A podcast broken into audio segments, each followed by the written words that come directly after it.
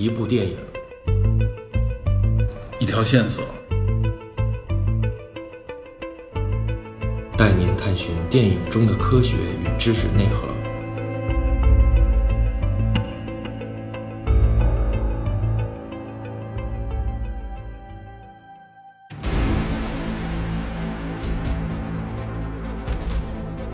承接上集内容，我们介绍了 DC 的正义联盟。在诸多幕后大佬的插手与导演扎克·施奈德遭遇家庭变故之后，正义联盟总算是跌跌撞撞地走上了国际大荧幕。影迷们普遍的反馈差强人意。好在正联的号召力足够大，国内与全球票房都还算是对得起这高成本大制作。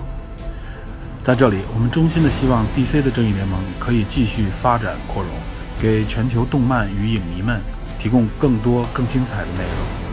接下来，我们就要谈及借助正义联盟的各位英雄优异表现，从而走向权力与荣耀巅峰的漫威影业，并聊一聊隶属复仇者联盟宇宙的雷神三：诸神黄昏，看一看漫威如何将自己的超级英雄在电影舞台上演绎的出神入化。当然，我们会在这个介绍的过程中尽量多的谈及电影幕后所对应的漫画与神话故事。在正联与复联的影片对比解读之后，我们就会谈一下背后的动漫文化发展话题。那么好，现在就进入本期节目。我们回到这部影片《正义联盟》这部影片里面，给我的感觉就是它前半段还 OK，结尾太差了。结尾结尾体现出来就是一种无脑的一种一种打，而且它里边有很多地方就是情节自己充满了矛盾，比如说这个闪电去救那一家人，啊，那以闪电的速度来说，他应该迅速解决问题。但是闪电跑出去半天，超人都回来了，说了半天，然后半路上，这个超人才又去协助闪电，那闪电还没有追上那一家人，是对吧，？就是那段家人的戏份也多了一点儿，对而且好像还是已经被剪了。像 M 大在这个在这个微博上说，为什么要给这家人这么多的戏份？嗯其实他肯定知道，就是我当时理解就是，他要在世界大战最危险的时候体现出我们拯救的是人类，我们挽救的是地球的这种对他可能要体现这一点，而不是说我只是神仙打仗。对，但是你你看《复仇者联盟二》里面体现这个桥段怎么体现的？嗯在斯科维亚那个那个地方，钢铁侠直接扫描这栋楼里，哦，这有一家人，直接冲进去，然后所有人看着都呆了，他就 OK，然后你们全部金鱼缸，然后我给你搬出来，又搞笑又体现人性。对，关键时刻我还救了人，嗯然后没有给那家那么多戏份，尤其是包括超人，本来是马上就可以干掉最终 BOSS 黄原狼的时候放下来，对别人本来已经力量不支的时候，他上来先帮助别人，对然后放下来去解救平民，体现的是没错，是我们超人就是他认为是保护人类是他的真正核心的这个要义。但是就是给人感觉为了去保护而保护，对而且给了太多气氛，反而你感觉影片脱节。这里边粉丝明白这个道理，对大家看这个电影也明白道理。这个时候已经进入到最终的那个阶段的时候，应该把节奏都放在这个对你，最终决战我不。需要你给我再照顾别的，然后要停下来去照顾别人，那个可对我感觉就是往里加水的感觉了，就，是。其实就是你以你的超级听力和你的这个超级视力，你可以先把战场扫描一下，对，然后清楚，你甚至可以不表现这个桥段，你跟大家说我已经清楚了清除了所有，甚至我觉得传统的方式，你哪怕是在一边战斗一边解救的方式也是可以的嘛，对吧？但是这里边确实我感觉很仓促有点跳戏。对，有点跳。这个我觉得是很多人给这种影片打低分的一个主要原对，因，尤其是荒原狼最后瞬间就被一个冰冻呼吸、冰冻吐息直接冻住了斧子，斧子碎掉之后，嗯好像这个人没有了武器就就完全不行。对，然后而尤而且尤其是你在开头的时候，你吊打天堂岛，嗯，对吧？荒原狼一个人率领点儿部队，几乎把所有亚马逊的这个女战士当时的力量对比，就是没有超人的情况下啊，有那么多的亚马逊战士在的情况下，应该力量应该是更强嘛。对，整个是一个压倒性的，而且吐槽一下这个天堂岛战力被严重的削削弱。西伯利塔就是西伯利推，怎么着也不至于那么惨，就是一个抱盒子跑的一母亲，嗯，这太不像话。他应该跟神奇女侠应该是一个级别好的，歹是神级，对啊，他好歹是神级。你看最开始开头这个打斗的时候，嗯。地球是三派势力，第一是神族亚马逊神族，第二是亚特兰蒂斯，第三是加入来的绿灯军团。嗯，当时有一个镜头，我不知道你有没有印象，有一个人手持放闪电，这是宙斯，对，应该是宙斯。对，宙斯在这个神奇女侠的这个设定里是他的父亲。对，啊，最开始的时候说是捏了一个泥人，后来直接新五十二的改设定就是直接说她是宙斯的女儿。嗯，啊，这这种感觉，这么强力的一个神族，到后后就拿弓箭嘣嘣射，感觉就是个人类，对就是一个就是一个强化的人类，对，靠着强化都说不上，就靠着这个骑马嘛，对吧？对对，然后就就就就是剑法好，倒掉了。对，所以这块儿就是设定上有些地方不够不够这个强，就就不像我觉得你看这点我们能看到，就是漫威的电影里边，他给你这个设定是在一个基本上合理的人类设定的基础上往上升级对这些能力的。对，你没有感觉到太大突兀，说这个能力出现问题。除了我们一会儿要说的这个《雷神三》里边，我认为出现了这个问题。《正义联盟》这部影片里面，很体贴的给了两个彩蛋，对一个是刚结束就给了一个彩蛋，对另外一个就是到最后的片尾。最后片尾这个彩蛋就是把对，Loser 就越狱成功，然后约了我们的出现了一个反派哎对丧钟啊，丧钟其实很受欢迎的一个反派角色啊。丧钟。咱们这么说啊，丧钟曾经一个人吊打正义联盟七巨头，嗯一个人，对，他是应该算是丧钟说是一个战斗专家啊。对他是一个有增强体质的这么一个，也就是说他的体力能力有点类似于美队那个，有点这种感觉。然后他又是有具对战术战斗的能力和，足够武器专家，武器专家。其实其实丧钟在这个漫威这边的版本是谁？就是 Deadpool。就是死侍，对你听他们俩形象也像，你听他们俩名字对对吧？丧钟叫什么？叫 Slade Wilson，对然后死侍叫什么？Wade Wilson，对。然后使双刀使枪全都一样。丧钟是 Deathstroke，这个好像也是很受观众喜欢的一个角色，据说是，而且这个演员出现也算是摘掉面具之后的时候还是蛮帅气的一个一个演员。电影里边是第一次出现这个，嗯电影宇宙是第一次出现，但是实际上在美剧《绿箭侠》里面，嗯，丧钟叔叔已经出现过，是这个形象吗？基本是这个形象，头戴面具设定一样是吧？对，背着刀，然后能使武器，对这种我觉得在动画里边，基本他是反派里必然会出现的一个角色，因为他能力可以弥补很多反派的弱点。他非常强，非常非常强。就是大家都吐槽说丧钟能跟上闪电侠脚步，他曾经直接敲碎过闪电侠膝盖，在跑动的范范围下用枪射中了闪电侠膝盖。啊，我看那段就是他真的是一个人吊打正义联盟，特别夸张。最后他一只眼怎么瞎的？是被绿箭捅的，啊 绿箭用断剑捅住了他一只眼，然后瞎。他其实是绿箭的主要宿敌，然后但是后来呢，这个成了反派这个联盟里面，就面对是所有正义联盟的人。他一直好像属于怎么说呢？有一点点主要反派的跟班儿。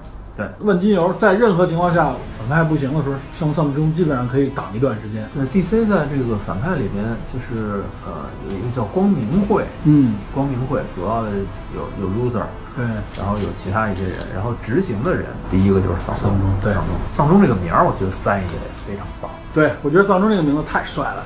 对，这个翻译真的 Deathstreak 翻译成丧钟，丧钟为谁而鸣，太牛了，对，这翻译加分，这绝对是绝对是加分项。绝对是信达雅。对，所以而且让人感觉这个角色一下立住了，对，有性格，有深沉。不过据说丧钟这个人物接下来这个会出现在蝙蝠侠的电影里，而不是绿箭。我本来以为是绿箭，我想接下来绿箭和黑丝雀加入正义联盟吗？但是上网一搜，好像是没有蝙蝠侠的因为绿箭应该算是一个二线英雄了，至少是。正义联盟里是。对啊，绿箭本身也有电视连续剧，但好像尤其是后来后来的这一季，不是特别的感觉很好了。电视剧《绿箭》第一季非常对，第一季不错，然后第五季有一点第一季的风格了，嗯但是还没有恢复到第一季水平。二三四季就是基本呵呵了。对，这个就是整个正义联盟这部影片，我们刚才把角色结合后边故事，基本上都已经能扯的都扯了一下。对，然后我们就要回过头来说一下上周末的那部，对吧？以你作为漫威粉，哎，非常喜欢的一部雷神三漫威影片，《雷神三》大家都看了，我相信看的观众应该会很多，因为口碑好，真的不错，真的相当不错。我觉得这影片哇，这从头笑到尾，而且你又不觉得说是为了搞笑而搞笑，对吧？对，就是他呃导演这个脑洞对。是跟别人不太一样，节奏不太一样。对这个导演，这导演得说一句啊，这个导演我这是不是有点 gay 了？是 gay 吧？应该算不知道。不知道你是你是觉得他给那个从形象人给的人石头人配音吗？没错，从石头人配音到他的形象，我觉得导演有一点，哎，是是新西兰人啊，新西兰新西兰人导演，对，嗯新西兰引荐了一批挺牛逼的导演，我认为。他你知道他在哪个里边出现过？嗯他哦，对，绿灯侠绿灯里面，绿灯的那个朋友，对他演的那个 Hard Jordan 的那个 Greg，对他，我认为对我认为他至少应该绝对算是一漫漫粉，应该绝对是没有问题。他在那里面演就是那种形象，那儿的那种。对对对，所以我觉得，我觉得只有这种忠实的这种漫粉能够拍好，也能够驾驭这个影片，他能赋予影片当中一些给大家带来惊喜的内容对。，咱们现在聊回漫正义联盟这个复仇者、复仇者联盟这个电影和正义联盟这个电影创作阶段其实有一点不同。嗯在漫威影业诞生之前，漫威拍电影的时候，嗯是直接由编剧，就是漫画的编剧来决定大概的剧情。嗯它有一个内部的叫创意委员会这么一个剧情。嗯嗯这个这个这个这个呃结构存在。这些人这些漫画的编剧来直接决定接下来几部影片大概的结构和创意，他们直接就是编剧，对，我觉得他把骨架已经对，雕琢的非常的。非常懂漫画的这些人物性格，他也知道怎么运用到这个。我觉得你，说到这一点，我体会啊，嗯就是为什么大家都觉得 DC 不够给力的一个主要原因，就是漫威确实是他已经是十来年积淀在这儿了，对甚至最早从第一代的那个呃绿巨人，我认为李安那版，对李安那版就有这方向了，已经对对。然后当然从钢铁侠这个明确的就是我就是系列电影了对，我就往这儿立住了。钢铁侠又是一炮而红，对，因为他是当时是什么？他直接成立影业，他之前，呃，漫威九十年代之前这个没钱嘛，嗯，面临卖卖自己的版权，版权，蜘蛛侠卖出去了，X 战警卖出去了，神奇四侠卖出去了，嗯。甚至绿巨人版权到现在没回来，绿巨人当然版权在环球那里，嗯，然后也回不来，他把是有特点有东西都卖出去，其实手下剩下能拍电影的人不多，就一个复仇者，基本就是一个复仇者。嗯那复仇者要拍，拍的又是一个铁人，最开始大家不太熟的这么一个对，铁人应该算当时也算二线的，对，就是他虽然是复仇者的主要成员，复仇者的什么，但是在公众眼目中他还不熟。嗯，啊。包括咱们之前说的，对，直接上来就嘎线的话，我是不容易接受。但是他找了一个非常好的切入点，就是嗯。阿富汗战争那段儿遗留下来的这种反恐的这种这种这种东西，然后再加上结合人们对科技的这种机械的崇拜，理解和了解，因为大家已经不像过去对科技一门不通，大家基本上知道，哎，它运用这个东西差不多是有对，就是有戏的。对刚一的时候，你觉得除了能源这个事儿，可能这种说不通冷反冷反应堆现在没有这种能力以外，其余东西我可以造出来。然后他找了一个跟现实非常好的结合点，拍的时候节奏又很平实。对。然后包包括反派那个杰弗里吉斯演的那个那个铁霸王，嗯。也是非常非常这个稳的角色。啊。他的理想，他的野心也是说得通的。再加上这几位主要演员，包括费如自己饰演的那个比较搞笑的司机角色，哎，费如我觉得也是一个，他绝对是漫粉，所以他他能够拍出来这个 啊 Happy Hogan，Happy 啊，Happy Hogan，快乐霍根，他在漫画中其实是小辣椒的原配嗯啊，这这个，然后造成了说漫威成功，成功以后马上拍出续集。其实刚二、刚二跟刚一之间挨得非常近，对。然后美国队长第一部呢也是就是不攻不破，其实是。但是我觉得美国队长主要原因是这个靠这个克里斯·埃文斯的这个颜值对撑场面，真的是这所有女性一下折服。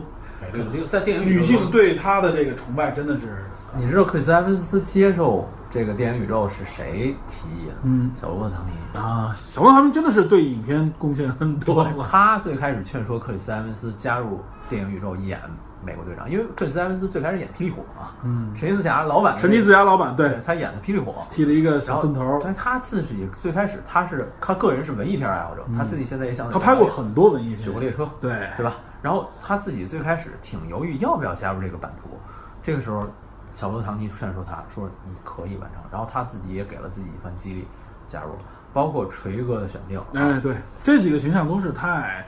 全是超级帅哥，形象又好，对然后全被小罗伯特唐尼搞定了。对，然后在这个电影宇宙中又完成了这么一个人物，然后他又在电影里像《雷神一》里边加入了鹰眼，嗯，然后在这个《美队二》里边加入了黑寡妇，对啊，其实《钢铁侠二》里就已经有黑寡妇，对，黑寡妇已经出来了嘛，对，然后他这种群戏已经开始一点一点铺垫。一个角色带动后边的角色就出，来了。然后包括那个 o r 在第一次钢铁侠里边说：“你以为只有你一个人嘛？对吧？”嗯对我们来谈谈 Avengers。其实那个时候，据传闻，嗯最开始拍刚一结束以后，大家心里边没底，嗯不知道接下来后来会怎么样？对，那个时候估估计是大家都心里边，对，但是塞缪尔·杰克逊本人是超级漫画迷，哎，这这这他提议你们为什么不拍复仇者？对，塞缪尔·杰克逊他真的是漫画迷，而且他星战粉也是，对，云度大师，对对对，云度大师很成功。他这个形象，其实，在那个时候啊，我们能看到他在影视界的影响力是大于在漫画界的影响力。这是肯定的。但是由于他拍了这个 这个复联之后，他在里边就已经站到了第二梯队里了，就相当于是，就你就可想而知，这出漫画电影成功到一个什么什么状态。漫威已经成功到一个什么情况最？开始主世界的这个 Nick Fury 是白人，对，但是后来终极世界的 Nick Fury 就是黑人，而且那个黑人就是按照塞缪尔·杰克逊的形象打造的。塞缪尔·杰克逊最开始说这他妈没付我版权啊，后来的然后直接就请他去演了。对，后来钢铁侠也是照着小罗伯特·唐尼的形象去画了。我看就开始有这个两个角色开始融合。其实漫画版的铁人和电影版钢铁侠性格还是有一些明显区别的，对对对明显区别的。对，一不像这里边这么一个完全的这种怎么说呢，花花公子，又加上这么一个，对，就是铁人最开始，我记得铁人是有有挺多性格上弱点的，好像是。铁人最开始诞生于越战。对，其实铁人的诞生是什么啊？嗯是冷战，背景是冷战。嗯，然后他最开始被俘不是阿拉伯那边，他是越战，他是越战被俘，然后打到一身机甲逃出来。嗯，但是这个时间线要总要挪到现在，对对吧？对吧？符合现在的这个时间，让大家能直接接受了。它是一种高科技机甲对抗美美苏美苏争霸的这么一种背景下诞生的这么一个人。然后新版的铁人把它提升到恐怖主义的这种时代下，哎，很符合时代特征，同时又给了一种超强的这种科技感。对，啊，这个科技感比那会儿那大罐头强多了，强得多。对，不是一个只会挡子弹的那么一个状态对。对对，然后这个时候，然后再加上小罗伯特·唐尼个人给他这个平时的这种个人魅力的注入，非常非常小罗伯特·唐尼在拍这影片之前，其实小罗伯特·唐尼很早就出道了。出道了。对，小罗伯特·唐尼也是很注很，我认为当时也是一个很好的性格演员。对只不过由于他吸毒啊、酗酒之类的这些毛病，对他的私生活各方面的问题，其实已经沉沦了很长一段时间了。他吸毒其实被他爹坑的，他爹小时候教他吸毒，他还不不懂事儿的时候，他这个确实对这个是受影响对。这挺坑的。对，但是确实这个角色是被他激活，对，被他塑造，他撑起了漫威宇宙，可以说是绝对是。对，漫威宇宙撑起以后，就像你说的，后来克里斯·埃文斯，包括其他的一些锤哥之类的这些角色，包括像这个抖森，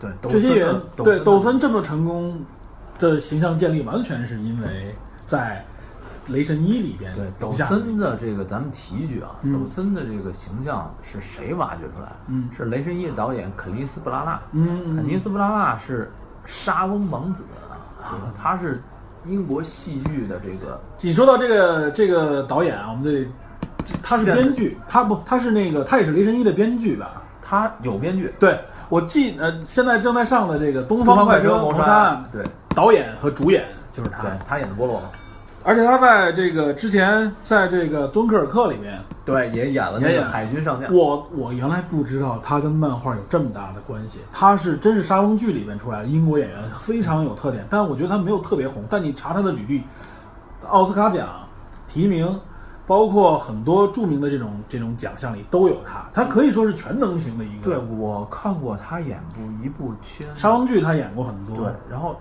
就是什么亨利武士，没错没错，他成名作嘛，全能。而且我最不能接受就是他居然是漫画里边当编剧能当导演的这种水平。对哇他能当。演员，能当导演，能当编剧，而且他本人，他为什么接下雷神一？嗯他个人是北欧漫画里边雷神的粉丝，啊，他是北欧神话里边雷神的粉丝，所以他要按照自己的理解。方式去打造雷神一。大家都不喜欢雷神一，但是我觉得雷神一比雷神二拍的好得多。我很喜欢雷神一，对这一点我我我我要承认，我特别喜欢雷神一。雷神二我倒是觉得真的是挺一般的。对很一般，很摆在里面有点吃之无味弃之可惜的那种状态。对对，雷神雷神一其实他第一塑造了整个世界观，对他把九大世界描绘出来，他把仙宫以那种科幻皇家的方式嗯拍出来，而且他把抖森挖掘出来。把抖森挖掘出来了，呃，雷神的形象完全立住了。对然后所以这这几个影片的开端，雷神、钢铁侠、美队这几个重要角色，基本都立住了，全立住不会说特别特别尬，不会说特别绝不尴尬。对大家接受，很多非漫非漫画粉一下就进入了这个坑里边，对吧？对，基本上那个时候，电影宇宙的这个漫威电影宇宙的这个粉丝，都是这个、现在所谓的漫威迷，很多都是电影宇宙的漫威迷，从那个时候开始入坑，对，大概大概是零八零九到一零年，没错，都是这个时候。没错。然后雷神从一开始之后，刚刚我们说了雷神二，对吧？还有一个就是确实角色，抖森和和和锤哥两个人撑起这个电影，他们两人之间的这个兄弟情加正反对正反激情，两个人确实是可以说是这影片里边可以无尽玩味的一个一个工具了，一个对对算是。而且最难得的是，他从第一部到第三部是不断进化的。对，第一部就是我我弟虐我，但是呢，我还是我还是照顾我弟，对复联一的时候就是 他是反派，我劝你回头，但是你不回头。到雷神二的时候，他死去了，我为他可惜。到雷神三的时候，就是你走你的，我怎么不管你，反正你也就这样。但是呢，我还认你，但是确实我我一直防着你，对咱俩你你你坑也别坑我，你坑不了我。反而雷神给了他摆了一道，对对对反而洛基的在雷神三里边这智力有点下降。对，等于是被他哥坑了一下，对，还被还被当时下降了三。掉了三十多分钟才才掉对。当时认知我们这些卷福，嗯卷福这样如日中天的这个年轻派演员，也被拉入到这里，足以说明漫威的这个能力和影响力影响力了，对对吧？现在就是绝对一线所以我们为什么说，因为漫威现象造成了就是这种漫画电影成为了目前的主流文化。对，就它绝对的主流文化了，影响力最高，结合起来，它综合票房绝对是大于任何一个影片的。随着这《雷神三》的海拉，也就是布兰切特大魔王的加入，嗯这个中土世界再就业，完全融入漫威没错漫威宇宙，对是吧？对吧？连老的这个万磁王是吧，全都在里面。那那不算漫威电影宇宙，但是它也是整个 X 曼也属于漫威嘛，对吧？只不过它是那个福斯福斯那边福斯那一台，但是中土下岗再就业，对吧？连这个《指环王》里幽默到这个《雷神三》里演了一个卡尔厄本，演了一个刽子手，第一次踹那狗。哎，这太逗了。而且他就是仰慕凯特·布兰切特啊才加入这个的，他才愿意演这个角色。对，演员是因为这个。哦，因为这个原因，对我以为是因为他已经不行了被大家选中。没有没有，凯尔本就是这么小的戏份，你看《雷神三》里边戏份特别少，对吧？嗯但是他那个致敬还原，他那个用双枪双枪扫射死亡亡亡灵大军的角色，跟万尔中是一样的，只不过他而且塑造这个也很有特点，就是你会觉得他有人性的一对面，他实际上没有下狠手，他实际上没有真正行恶，对，然后最后的直接行恶，时候对，然后最后他而且还实现了关键时刻的一个这个挽救、救赎对，献出了自己生命嘛，也算是那个其实跟漫画中是一样啊漫画中的剧情节就是他最后双枪枪死扫亡 M16 扫对扫扫 太逗了。太逗了。对，而且你能看到，就是当他这种漫威的这种状态的时候，很多老演员嗯在这里客串出来，你既不觉得突兀，哎，又又增加了气氛的厚度。对，老演员在一些新片里面，其实大家很多由于美国那种推陈出新的状态，就是他，这老演员很多时候就很难再展现啊。对。但是我们通过像这种这么主流年轻的影片里面，这些老演员的出现，反而起到了一个就是特别好的推波助澜的作用。老带新，对，而且你像包括《雷神三》里面出现的其他的著名演员，像马特·达蒙。我一看那段我都对那段确实是那个但但是，我说实话，嗯。很多人在那个时候没 get 到这个。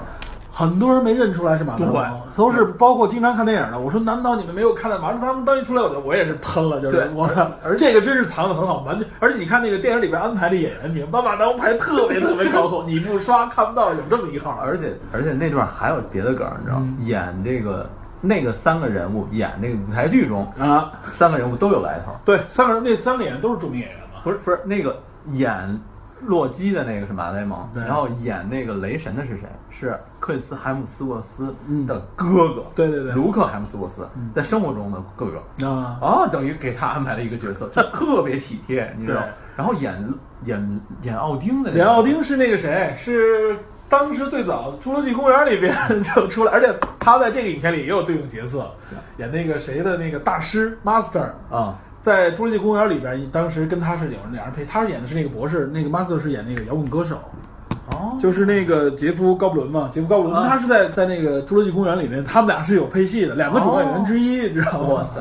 所以所以你看他选角其实就是大量都有的玩故事大量的玩这种角色外边的梗。对，而且很多人说拍漫威电影特别开心。对，我觉得漫威玩梗真的是，你如果对这些演员在现实生活中的身份和电影中的身份都比较熟知的话，你会觉得特别有意思。对，而且我觉得你像《雷神三》，我们就是说，就是也是讨论起来也很轻松啊。《雷神三》整个气氛活跃，对，就完全一开始叫《诸神黄昏》，我认为是一部虐剧，结果没想到是一我也没是想成为了一部喜剧。但其实其实最后暗含着还是，就是我觉得《雷神三》最牛的嗯就是。他用一种戏戏剧的方式嗯来描绘整个本来在漫画中或者是北欧神话里面都很沉重的话题，很黑暗，很沉重。对，很黑暗、很沉重，但是最后绕回来的时候，还是有一点沉重的感觉。对，有沉重感，但又不会让你觉得就是纯沉重，或者是觉得这个就是一种伤害性伤感。对，没有，没有就是这种感觉你感觉上还是 OK，、嗯是这样的，还是有一点沉重的在里边。尤其是如果你读过漫画的原来的这个，嗯这个这个最后北欧神话这个诸神黄昏结束以后，嗯你会有一点沉重感。但是在电影最后结束的时候，所有人仙宫的人搬离了这个艾森盖尔，嗯，登上飞船，最后离开的时候准备问孤独的飘在宇宙当中。对，这个时候你会觉得有一点宿命论的这种感觉，嗯只是暗含着，嗯，但是你看电影可能就是 get 不到本身对本身你会觉得啊，太欢乐了那种感觉，大家一大 party 就是这太欢乐了，就是大 party 了。他把《浩克星球》嗯和漫画中《诸神黄昏》两段做了一个嫁接，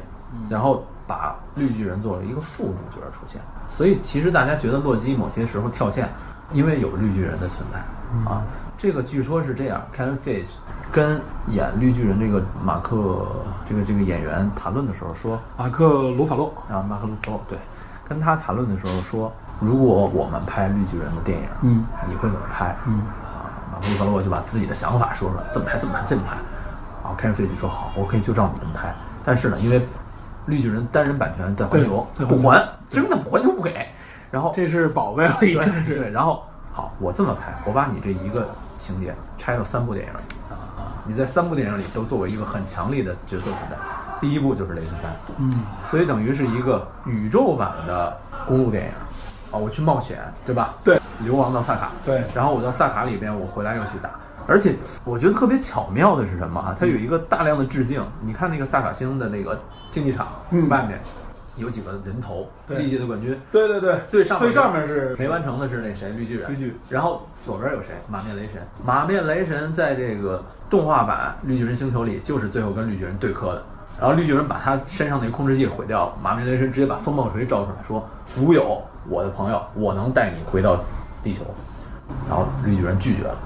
两个人对打的情节在电影里嗯变成了雷神跟绿巨人打，就你这梗儿你一下就哇，这个太懂漫画了。对，这运用的非常运用特别好。对，然后另外另外那个那个四个头像，另外一个是阿瑞斯。啊。阿瑞斯在漫威的这个里面是跟这个不是漫画粉真 get 不到。对这个个雷神跟雷神关系特别好的一个人，他是希腊神话神族，他是北欧神话神族，他们两个人经常较劲，但是互相比喝酒，比谁牛逼这种。但是阿瑞斯头脑稍微更简单一点，比锤哥还简单。战神阿瑞斯？对阿瑞斯，但跟这个神奇女侠那个反派阿瑞斯来源是一样，但是但不是这在这里边完全不是一对，回事儿不是一。回事儿。然后后边还有一个这个类人体，啊类人体其实就是漫威版的沼泽怪物啊，然后是一个呼着那种绿乎乎的那么一个怪物，也是这么一个狙击手对你一下哇，天梯小屋是这么多，他在这里边从这里展现出来。全都没了，就那么几个镜头。对，然后他把这里面全都赋予出来，然后你就觉得处处是梗。导演真的是处处是梗，而且拍的这么轻松，又跟以往的雷神不是不光是雷神电影了，对，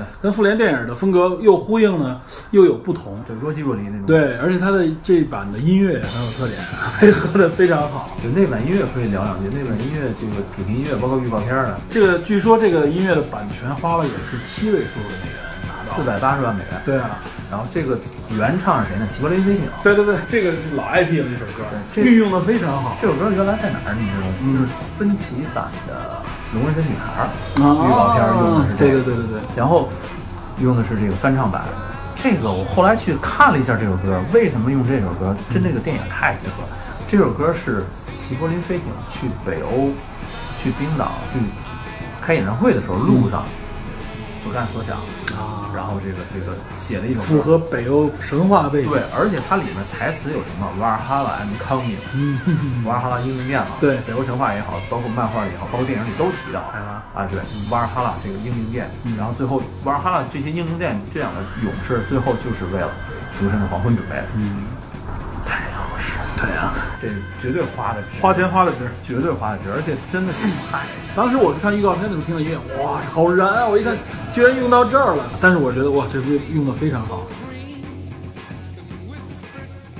然后这影片就充满欢乐，我觉得剧情不用太复杂介绍。我认为啊，刚才我一直在说，我说这我要吐槽这部影片里面一个问题，但其实这个也不能算是问题啊，就是在电影宇宙里面不合理的地方，就是绿巨人的能力被削弱了。而且雷神的能力，我认为被提高了啊，就是雷神已经完全可以赤手空拳和绿巨人对踹的这种状态啊。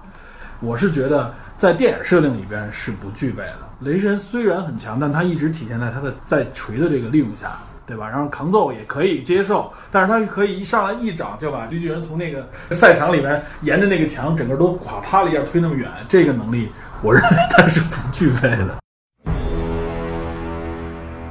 在复仇者的这个设定里面，嗯雷神就有点类似于大超的角色，但是他没有大超那么强啊。他和绿巨人是两个主要输出点，是他是一个级别的输出点，是 T，两个人是 T。但是我认为他是借助锤子，对，但但是在这里其实就是最后要讨论的就是你到底是锤神还是雷神？对你没有锤子以后，你还是不是你自己？嗯包括安东尼·霍普金斯演的奥丁，对啊，其实非常精彩，老头儿演的非常精彩，就那么一点戏份，出来以后驾驭的非常好。对，然后最后，奥丁在那个北欧的那个挪威那海上域跟这哥俩说话的时候，两个人去那儿寻找，特别像《星战八》里边找卢克，啊特别像站到那个岛上，对，特别像。当时我觉得，哎，串戏了。想到现在当然你想，当然你想，都是老鼠家的，对吧？对，都是米老鼠的嘛。现在，对，奥丁跟他说的就是什么？就是你到底是锤神还是雷神？你之前接触锤子，嗯如今没有锤子，你就打不过对方了吗？对对吧？唤醒一下他，后来唤醒，然后雷神其实从这个时候意识到自己之前太依赖这个，没有捏有这个锤子。对，这个确实里边也可能也是为了承上启下吧。其实这锤子有好多故事。哎，这个在复联里面锤子会复现吗？应该我觉得还会回来吧，锤子。锤子会出现，但是是这样，分开分开几个地儿说。嗯咱们先说电影宇宙。嗯电影宇宙里面，之前按照透出来片场照，嗯雷神将会有一把新锤子。这把新锤子造型呢是前面一个尖儿，侧面一个大锤。这个锤子在漫画中是终极世界的雷神用的锤子，啊叫终极锤。然后在漫画里面的其他宇宙里也出现过，就是雷神丧失了神格，嗯嗯以后之前叫托尔，后来叫奥丁森，对啊，奥丁森他失去了这个雷神的这个资格以后，曾经有一把终极锤摆在他面前，但是他认为这不是自己的，他就没去拿。那把锤子谁想动？收藏家想动。收藏家就是那个，Master 他哥还是他弟？是他哥是吧？是呃是高天尊和他们两个人都属于宇宙兄弟会。嗯宇宙兄弟会有十二个人。嗯这十二人其实有点类似谁，你知道吗？嗯有点类似于这个《天龙八部》里函谷八友，每人就一爱好，而且这爱好痴迷到疯。偏激。对，不光是偏激，就是痴迷到疯。然后像收藏家就是想狂热收藏一切，然后高天尊就是想什么，我就喜欢打架，就是就设赌局，然后谁 赢的人跟我打。高天尊其实能力非常强，他这部片里完全成了一个搞笑去了 成了一个歌手 DJ。对 DJ，这些人所有人其实都是不生不灭的。然后像高天尊神一样的存在。对，高天尊和这个收藏家甚至还收藏过无限宝石。是之前呢在银河护卫队彩蛋里对面就是把那个宝石给了他嘛，对。然后结果后来他爆炸爆炸了，然后但实际上他自己能够掌控无限宝石，持有，嗯。他是持有者，这已经是很强了。对一般人拿不了，拿不了。只有神族可以。对，但是被在漫画里被灭霸骗走了，就 是被 骗骗走了，对。并，不是抢走，抢不走，抢不走，就是其实他已经很很厉害了，就是顶级顶级能力这个范围里。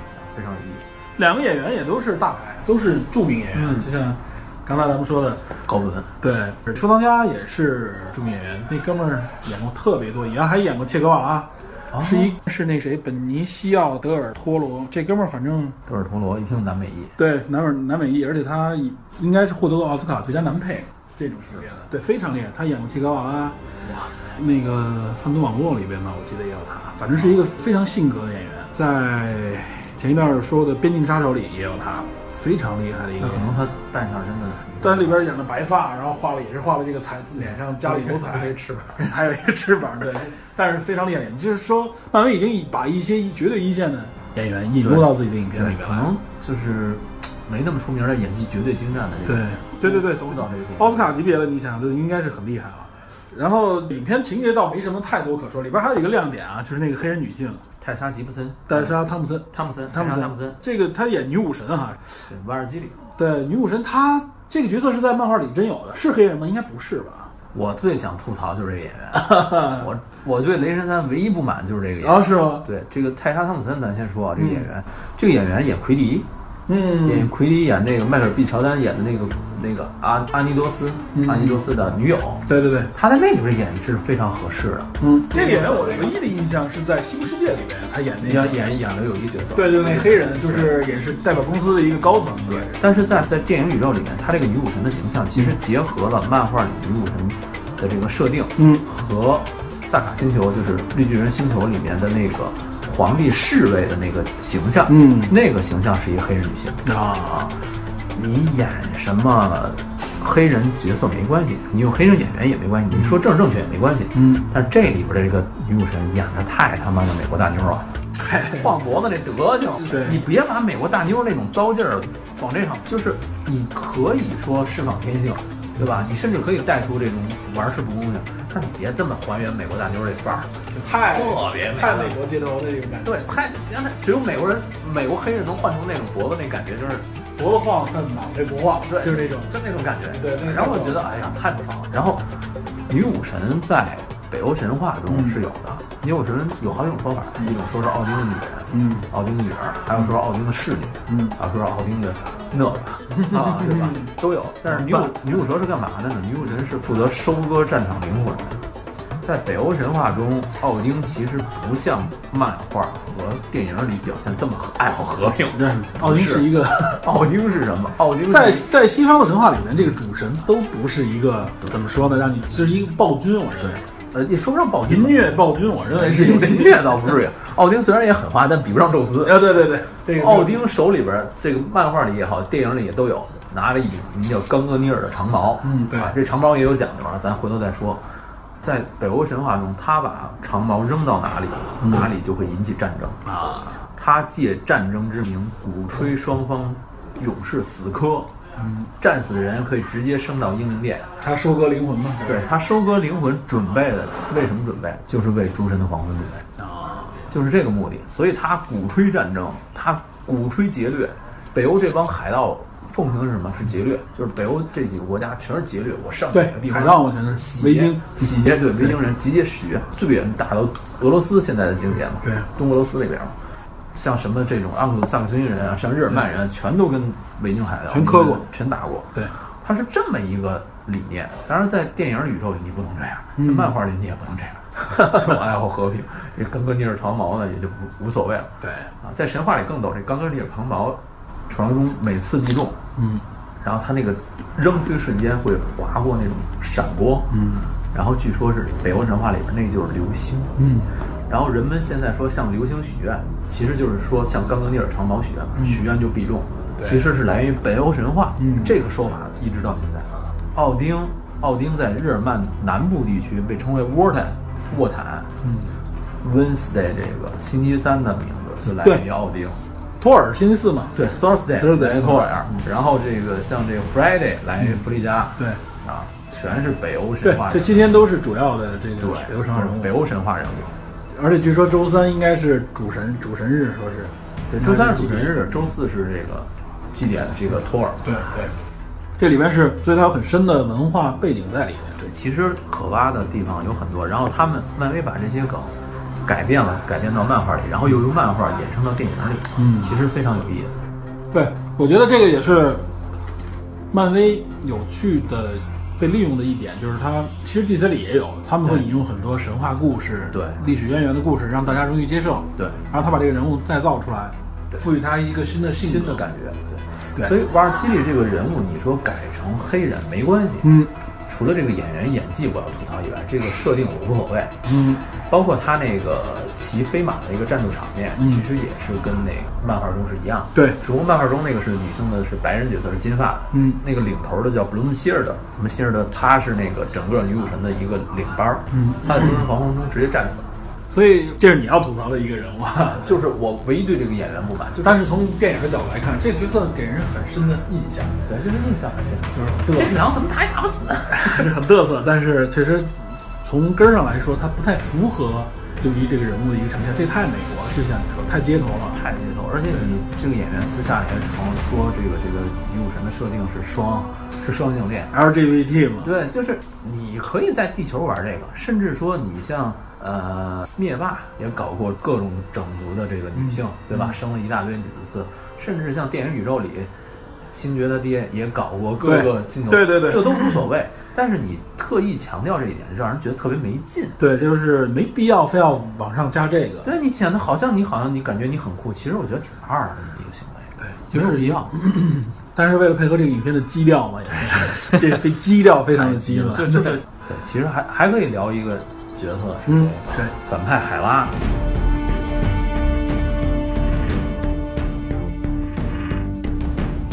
啊，海拉这个绝对是这个海拉这个角色其实融合了非常多的元素进去。海拉并不是并不是奥丁的女儿，北欧神话里边，海拉叫做赫尔。对，我们现在说地狱 hell 这个单词就来源于此。对对，然后赫尔是谁？是洛基的女儿。嗯啊，洛基的女儿。然后在这个漫画中，她的形象跟这个电影中差不多。嗯，她也是洛基的女儿，但是在电影中，她这个奥丁女儿的这个啊这个设定来源于谁呢？来源于一个角色叫安吉拉。这个安吉拉这个角色是两个人创造的，嗯，是原来其他一个漫画公司的角色。啊，不是漫威的，对，然后这个安吉拉，哦，这个特特别有意思。安吉拉这个这个画师非常会画画，嗯，但是他不太会写故事。他请了一位著名的编剧编剧给自己写这个安吉拉故事。这个编剧是谁呢？Neil Gaiman，啊，美国众神的嗯，对，这个这个作者，同时也是这个 DC DC 漫画《睡魔》Neil Gaiman 他来写。写完了以后，两个人后来这个安吉拉这个角色成功了以后，为这个版权还撕了一次。啊，最后版权判归属尼尔盖曼，嗯，尼尔盖曼，然后 neo gaiman 后来把这个版权卖给了等于漫威接了一个新角色，又要把它融入到漫威这个系统里边，最后给谁了？就给雷神了，啊，就给雷神了。给雷神设定是什么呢？就是奥丁多年前遗弃的一个女儿，然后在漫画中，好像安吉拉一度还是把海拉驱逐出这个冥界 New h a m 然后自己接管了冥界。这个设定就是你你要是看过这些，你就觉得哇，太逗了。然后他这个能力，他手里边伸出那把剑，嗯，特别像屠神者格尔用的那把剑，那个花纹特别像。屠神者格尔是在漫威《雷霆之神》这个系列漫画里边出现的一个以杀掉世界所有不同星球、不同年代这个神为己任的一个人。屠神者格尔，他漫天撒这个剑的这个设定，特别像漫画里边这个死亡之船纳吉尔法，嗯这个船从空中飞过来，往空中喷箭雨，嗯，特别像。然后我觉得海拉这个设定糅合了很多元素进去，然后形成这么一个新的海拉。整种设定你会觉得，他把不同的梗糅合在一个身上，也不显得突兀。杂糅，而且说白了还是这个编剧的功力在这儿，对杂糅出来的，而且他们矛盾冲突本身，包括神殿的这个画儿褪去以后，发现后边还有一层，对，这个这个特别震撼。对，给我感觉也是很震撼啊！原来这个故事后边藏有另外一个故事，就是你包括像你说的奥丁神，也不像一开始那么像大家想象的，对是一个热爱和平的一个老者，对对对然后他骑的那个狼，在漫画中也是洛基的儿子芬利尔啊，就是芬利斯也叫芬利尔，这么一个设定。嗯，然后等于这些元素多多少少都被这借鉴到电影中。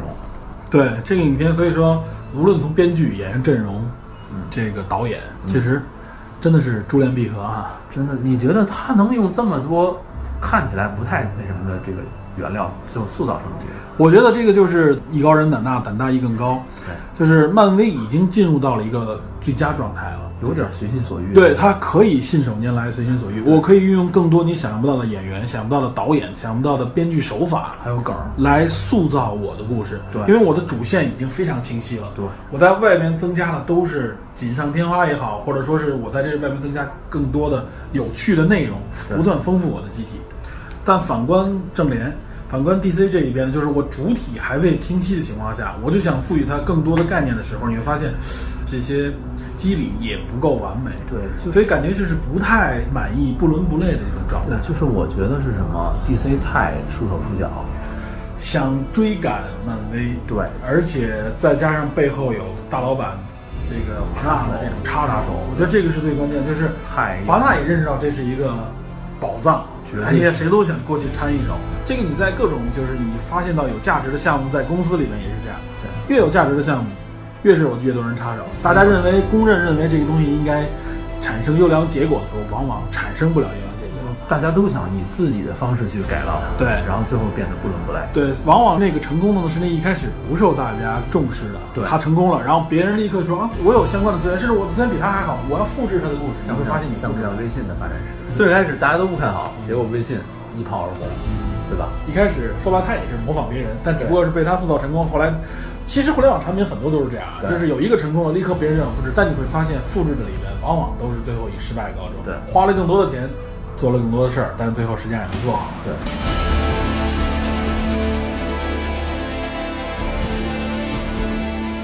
回到这个这个漫威的故事里面，然后斯坦李也是照旧的 在里边打卡是吧？三里老杨太逗理发师这个疯还是理发 师对。变了一个短发的锤哥。对，然后他也赋予了锤哥一个新形象，据说这个形象很受粉丝欢迎。大家就是原来锤哥是金发金金长发对长发，然后漫画跟电影中最不同的一点是，漫画的锤哥戴帽戴着帽是两个翅膀，背一盔，然后他最常见的形象，他穿着披风，披风红披风，带背着锤哈。对，背着锤，他那后边那兜帽里搁着锤子，他锤子是在挂着。很多人认为说这个锤子是重量，大家举起来，不是，是资格，对，就是资格，它里面的这个就没有资格驾驭不了而已。对，就是锤哥可以搁在兜帽里，你可见它其实并不沉。对，而且我觉得可能相比漫画、电影，因为长度不能展现的是什么？是锤哥跟中土世界这边的这个联系嗯，更少，对这方面没有给更多的展现，因为就是没有时长。而且它是服务于整个复联世界，对，它不是服务于我自己锤子的自己宇宙，因为他那个宇宙要挖，可以九层宇宙啊，什么这个故事又能够挖出很多来，又是又是各种神级啊之对类的。，说雷神嘛，雷神托尔在这个漫画里其实是一个非常有人性的这么一个啊人物，他是一个有神性又有人性的这么一个人。呃，托尔这个角色也是我认为非常有特点的非常有非常成功的一个角色。对，它对应到 DC 那边有对应的一个完全对应的人吗？他是他的神话背景跟有点神奇女侠对，有点跟神奇女侠。然后他的这个魔法能力跟闪赞很像，嗯闪赞这个放闪电跟嗯雷神很像。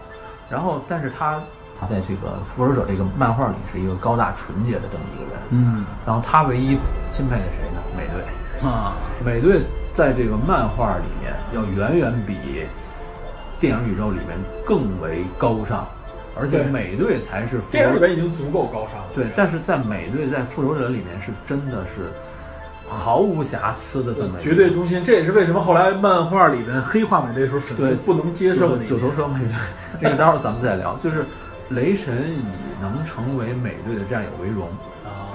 他认为美队是配得上我的领导者，是这么一个对我。我就服你。对我认为他能够唤醒我对战士的荣誉，因为他对他认为对正义的渴望。对你是你是足够能领导我的人。嗯雷神在这个漫画中朋友很多，嗯但是复仇者这边主要就佩服美队，啊，像铁人就算了。在漫威的这个漫画那边，确实折磨着粉丝，对吧？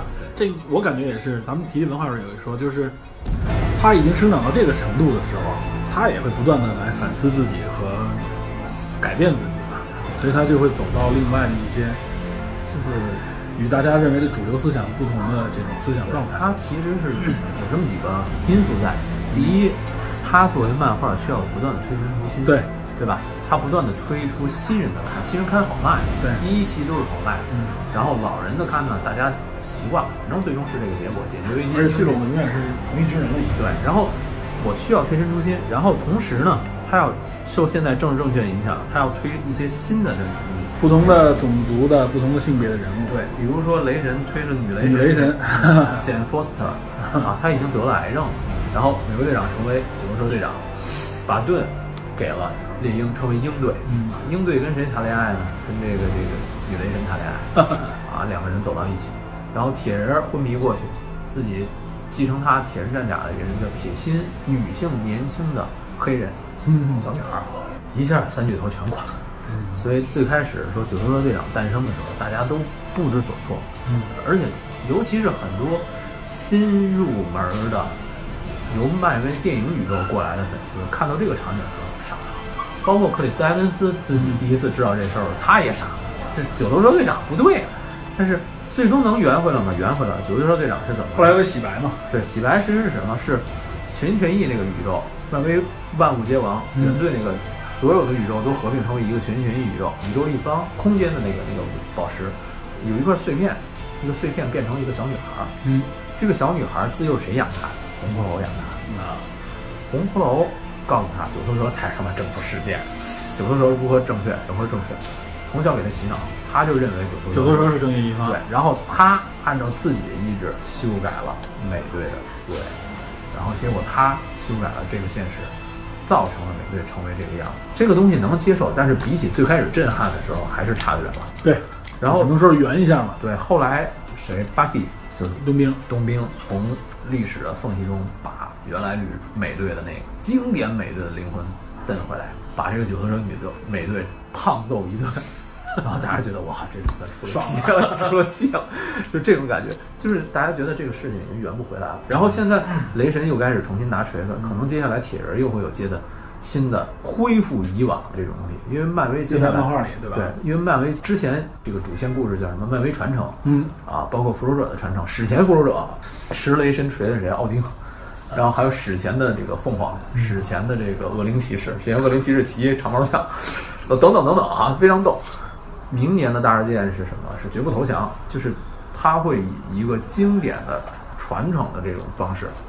回归到漫威大家熟悉的节奏，可能这几年折腾大家也够了，三四年。对，这几年确实是我听到很多颠覆性的事件。对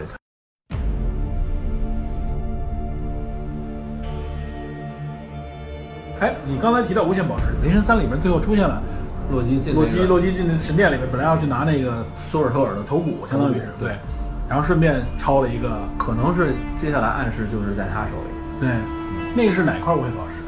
蓝色的那个就是就是宇宙立方的。最开始雷这个呃，最开始托尔拿的是心灵宝，黄色的是吧？对这个现在咱们捋一下啊，嗯这个漫威电影宇宙里面一共应该是六块嗯宝石，然后这几块宝石呢在不同里边出现过。嗯，第一个出现的宇宙立方是在美队一里，对，美队一一开始红骷髅就去找那个，然后这个东西后来现在大家知道了，应该是落到洛基手里了，对他应该是拿手，以对他的性格，对吧？然后是以太，就是雷神二里边出现的那个粒子，对，那个宝石，那个宝石应该现在是在先呃之前是在放在收藏家里面的那个，嗯结果收藏家的仓库爆炸，爆炸不知所踪。连在收藏家那里还有一块宝石，力量宝石，就是星爵那块宝石，那块宝石啊不在收藏家，那块宝石在哪儿？在山达尔星新星军团手里。嗯，然后接下来还有什么？这个时间宝石，对时间宝石就是 Doctor Strange 奇异博士胸口挂的那个，对，那个时间的那块绿色的宝石。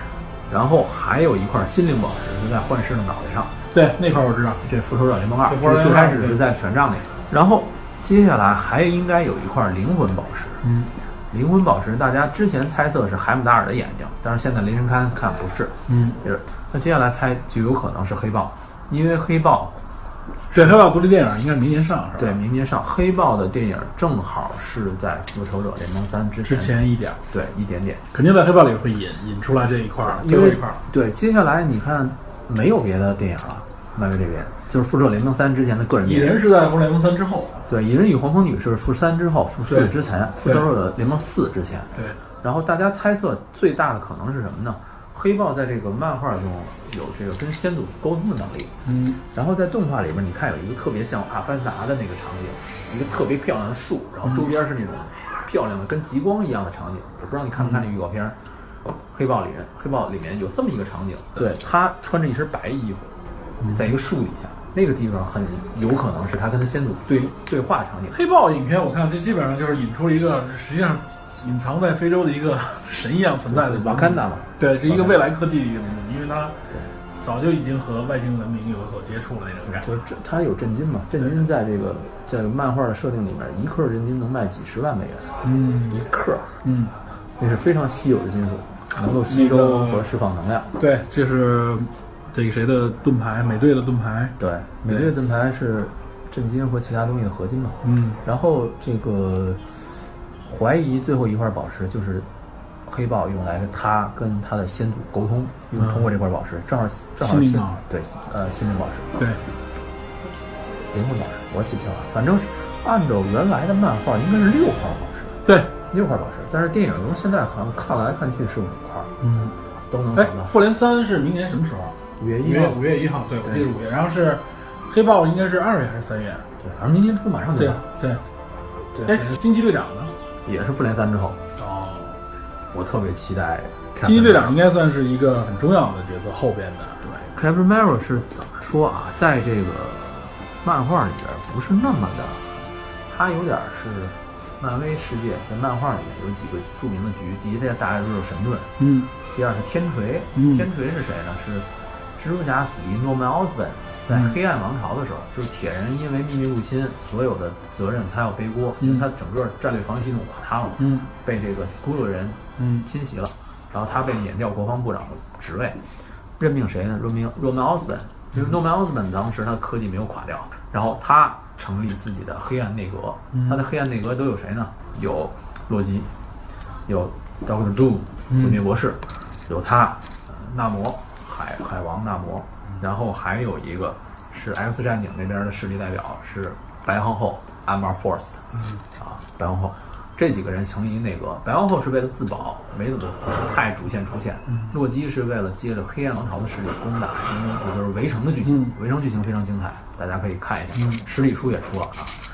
这段剧情，然后等于最后带出来的是什么？带出来的是这个星球毁灭，然后这个诺曼奥斯本垮掉。但是在这之前，诺曼奥斯本接替了铁人的整个战略防御系统。嗯他因为他率领反派在纽约中央公园跟斯库洛人决战，展现了牛逼的一面。然后还有一个神盾是针对地球事务的，嗯天锤是等于是另类出现的。嗯还有一个局叫天剑局，啊，天剑局是宇宙级别的这种战略监护防御的。嗯天剑局的局长是一个有外星血统，一个女的，我记不清叫什么，绿头发。然后天剑局的另外一个主要的人物就是 Captain Marvel，啊，就是他在这个领域里，对他原来是空军上校，他这个设定很像哈尔 Jordan，但是他的名字跟哈尔 Jordan 女友特别像，Carol Danvers、嗯啊，哈尔 Jordan 女友也叫 Danvers。他原来是在漫画中设定是最开始的时候，漫威世界有几个主要的外星势力，第一是斯库鲁人，嗯就是跟神奇四侠经常打的；第二是这个 Kree 人，克里人，嗯克里人在这个美剧《神盾局》里面出现过，嗯蓝色的皮肤那个，后来包括他们注射那个血清复活的那个嗯克里人，还有一个是西亚帝国，西亚帝国现在基本没怎么谈。克里人里边有一个人叫马维尔，马维尔马维尔嗯，M A 杠 V E R A，漫威。哎，那就是漫威拆开。马维尔队长他最开始到地球当探子，结果起来成为正派了。当时地球的一个空军上校，这个 Carol Danvers 被克里人的这个科技改造，嗯成了一个超强的这么一个形象存在。然后结果跟马威尔队长两个人相识了，最开始不知道他是反派，后来马威尔队长洗白就战死了。他为了纪念马威尔队长，给自己起名儿，我叫 Captain Marvel。啊，她是一个女性角色，超级强力啊！她大概这个对应能力能够比肩神级的这种角色。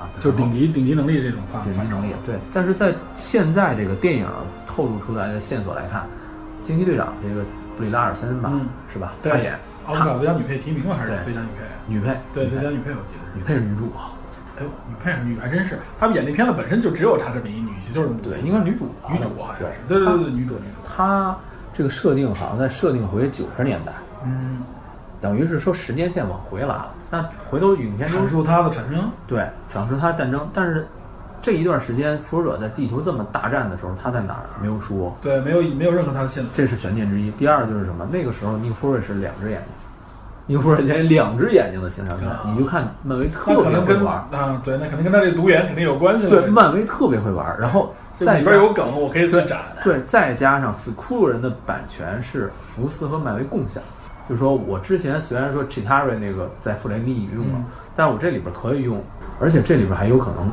我借助秘密入侵这个东西把所有东西重新重启，很有可能。你是说那？还会把别的角色再再牵扯进来？对一些一些倒掉的垮塌的角色，我就可以说他是死库鲁人，我可以重启，用这种方法重启。这个玩法有很多，就看漫威怎么想玩。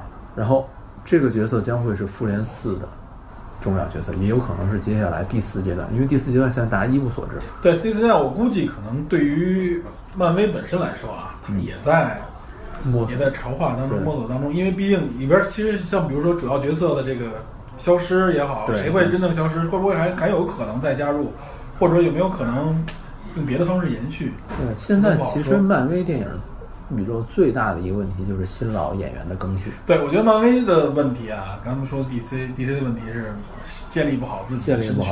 对漫威的问题是我已经达到顶峰了，然后呢，就我面临的问题就是新老接替。对，新人里边有一些角色已经出来，但都是支线的角色，什么蚁人啊，像幻视啊，这些都不是这里的中间。对，甚至像小蜘蛛，甚至像黑豹，甚至像说 Captain Marvel 出来以后，能不能撑起下一阶段？捏不捏得合起来？因为它没有之前的故事那么很悠久的传承了。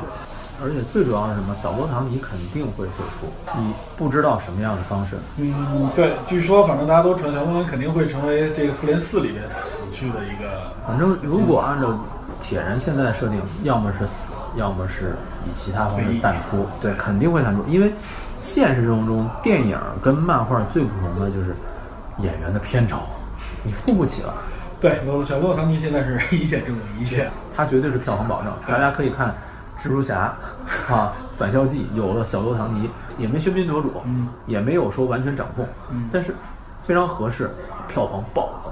然后这种时候，我片酬付不起了，然后未来是以闪回的方式客串，其他什么方式淡出，包括克里斯·海文斯其实签了六部，嗯，克里斯·海姆斯沃斯也是六部，对，到也都也都到了。对，到复联四的时候都结束。大家猜的有可能是谁？美国队长肯定死不死的，接接下来会由冬兵长盾，嗯就是二代美队。这个在漫画中也是这样，嗯，因为什么？塞巴斯蒂安·斯坦签了九部漫威的约，啊，他长，对，这个他能活得长，他是应该算是一个就能承接下去的角色了。他能够在电影宇宙里有可能有更多作为，这是这是一个猜测。嗯，然后剩下的可能就是说，雷神三锤哥自己愿不愿意继续接？嗯他如果继续续约的话，对这个整个宇宙有什么影响不好说。因为接下来大家猜复联四已经是全面偏向，全面偏向了宇宙线了。嗯，银河护卫队那边的主场了，已经对。实际上，这些所有的故事，现在目前看就是为复联三、复联四做铺垫。这个无限宝石也好，或者说这个灭霸这个大反派也好，已经在若干部影片里面，无论从线索直接露面，都已经出来过了，对对吧？对，大战吧，对对吧？铺的已经足够了。灭霸再不出来，我都怕里边有的演员挂了，斯坦李老头再挂了，是没有斯坦李提前把这些戏份应该都拍好了。是吗？对他之前像雷神三、像这个蜘蛛侠反校记的这些彩蛋都是提前拍的，他提前拍了好几部的彩蛋。头太老了。